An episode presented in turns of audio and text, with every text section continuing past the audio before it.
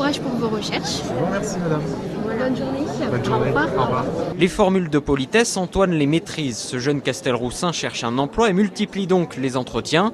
Et pour mettre toutes les chances de son côté, il fait très attention à son comportement. Quand on a été étudiant euh, en RH, on met l'importance sur le savoir-être. Je sais qu'il faut changer euh, par exemple les compétences euh, et les adapter selon le type de poste pourvu. Être poli, s'habiller correctement, savoir à qui on s'adresse, ça semble être la moindre des choses.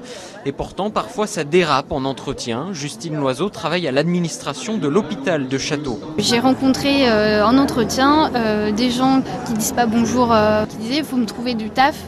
On ne dit pas ça comme ça et euh, surtout on tutoie pas non plus les personnes en face. Dans un marché du travail de plus en plus concurrentiel et où les candidats ont de plus en plus un diplôme, la différence se fait désormais davantage sur le savoir-être, explique Anne-Cécile Bidot.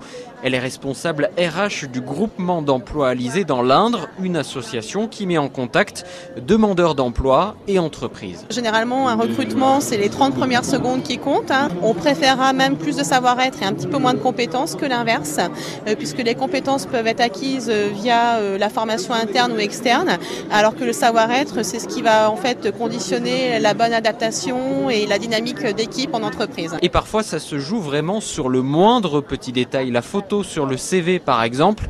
Alvaro Garcia propose donc des photos gratuites pour les personnes au chômage. Une photo pas professionnelle, c'est une photo prise avec euh, le téléphone par exemple, parce que la qualité c'est pas top. Si on arrive à maîtriser le cadrage, la lumière et le fond, c'est déjà pas mal. Être prêt pour un entretien d'embauche, ça demande aussi de l'entraînement, de la préparation pour Stéphanie en recherche d'emploi. Surtout psychologique, oui. C'est pas facile.